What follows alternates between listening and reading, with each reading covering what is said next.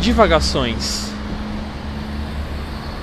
do verbo intransitivo devagar, que significa andar sem rumo, vagar. Divagações são ideias que correm sem rumo. São trilhas que não têm um destino. São estradas sem sinalização.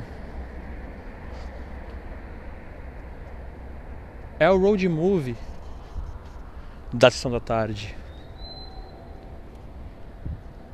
Porque o que mais importa não é o destino, não é a chegada, mas sim a jornada. Eu sou Henrique Xavier e esse é o DivagaCast. Fiquem ligados nas próximas transmissões. Um beijo. Tchau!